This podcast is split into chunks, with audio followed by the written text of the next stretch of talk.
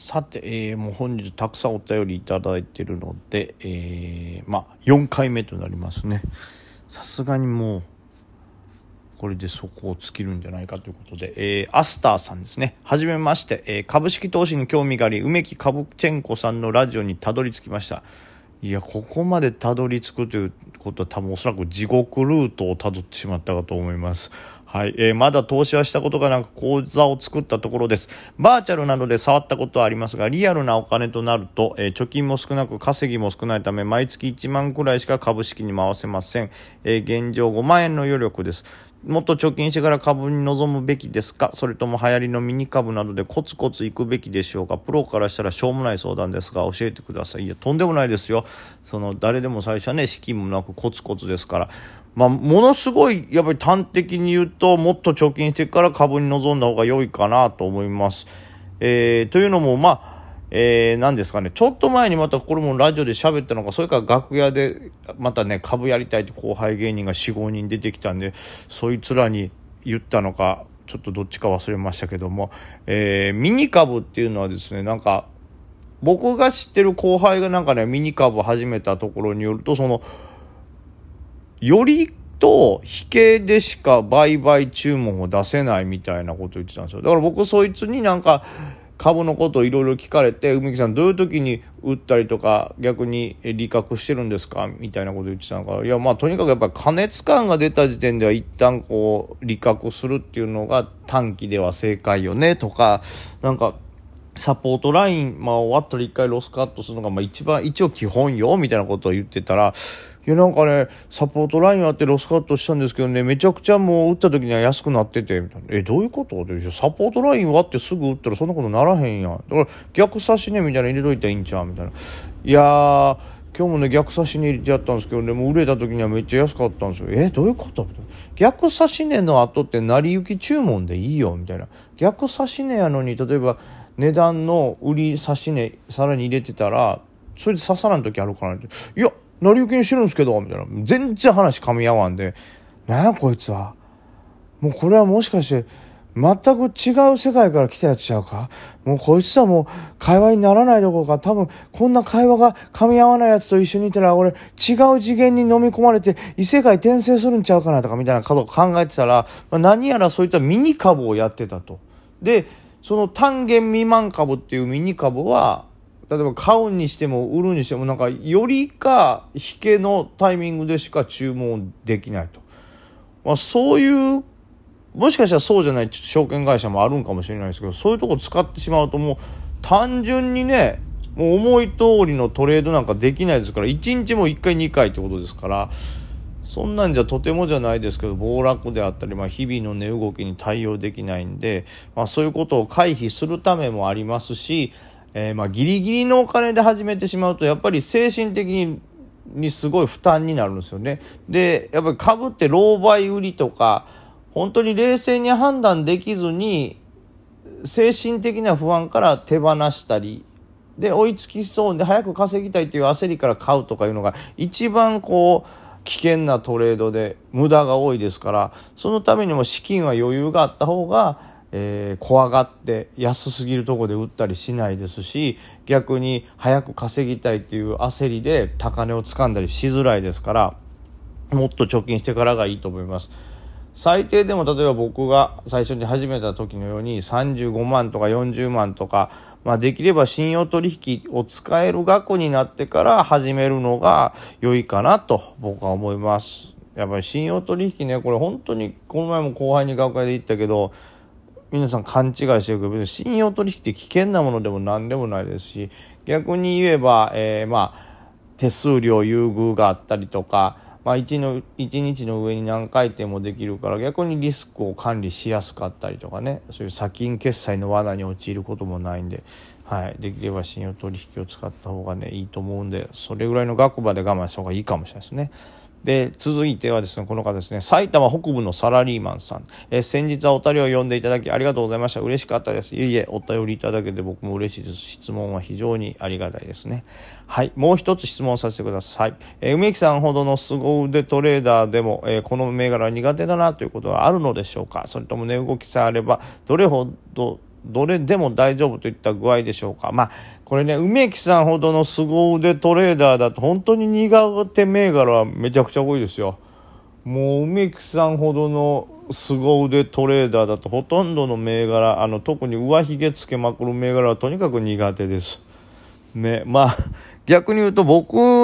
なんかね、まだまだ下手ですから、僕基準で考えると非常に、はい、狭い世界のことになりますけど、どうなんでしょうね。めちゃくちゃ本当の凄腕の人だと、えっ、ー、と、苦手銘柄はないのかもしれません。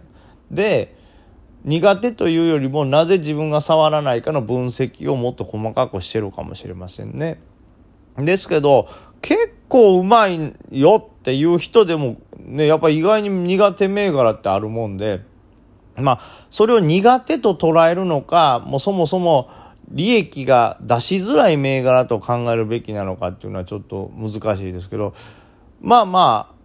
基本的に皆さんが苦手と言われるものっていうのはもともと高値の部分にすごいしこりがあったりとか、えー、まあホルダーの人たちがまあその性質っていうのはなかなか見抜きにくいですけどなぜかホルダーの人たちが早く利確をしたいっていう銘柄っていうのはどうしても買いで入った場合バッて上がるんですよ。値段動き値動きとしてバッて急騰するんですけど上がった時の売りがとんでもなくしつこくて本来これぐらいなら上値突き抜けて S 高張り継ぐタッチするっていうような買いが入ってても途中からすんごい売りが降ってきて、えー、全部しちゃうみたいな。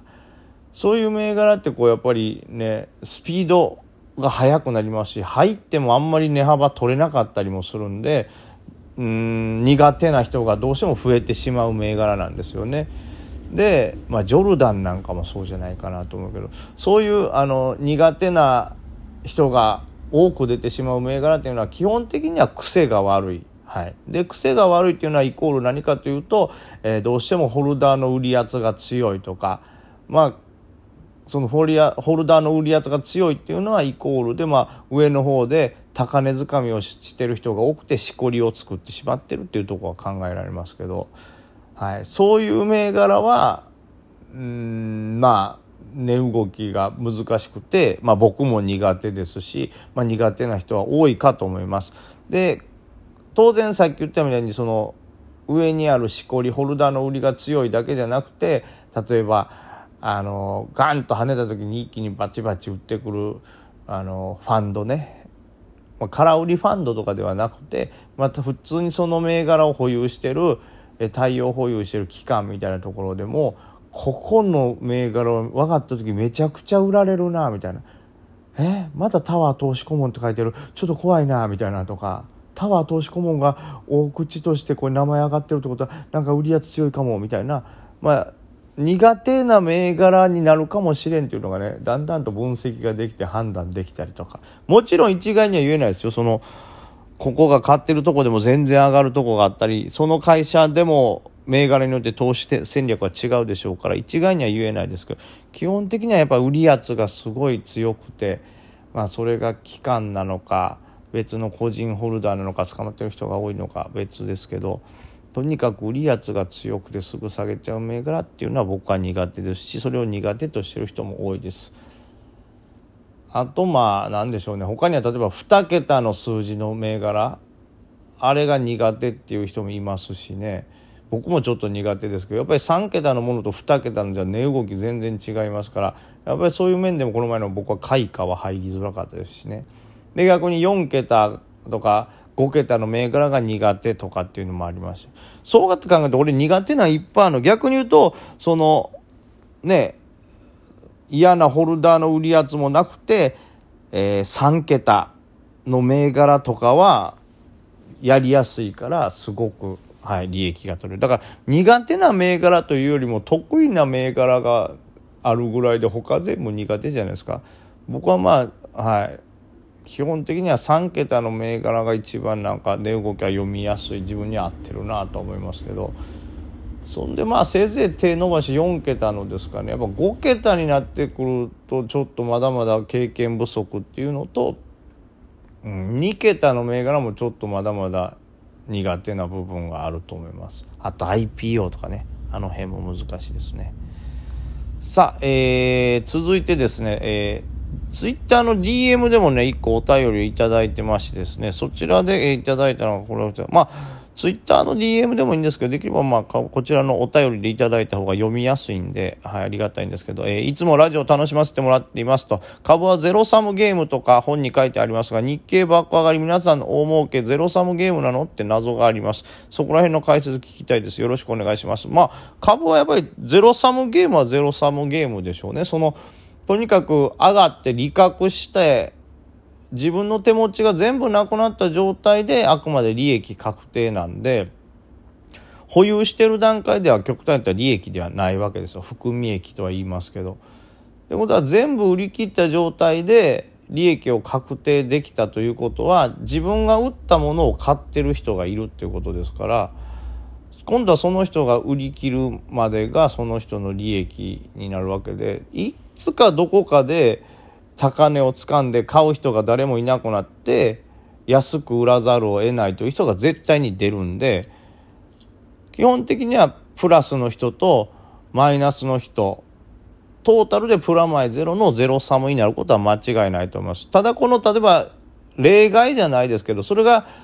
株式市場全体の話で個人だけに関して言うとまあ必ずしもそうじゃないというのが例えば今の日経バック上げなんて後ろには日銀が例えばバンバン購入してるわけじゃないですか ETF とかを。でそうなってくると個人に関してはその日銀が代わりに買ってくれてるんで売りぶつけて、え、プラスで終えれるってことがありますけど例えばその一番支えてる日銀さんがどっかで売るってなった時にはそれを誰かが食らうことになるわけですからどんだけ爆上げでもその本尊というか上げてる要素の人が最後売り抜ける時にははい必ずゼロサムにはなります。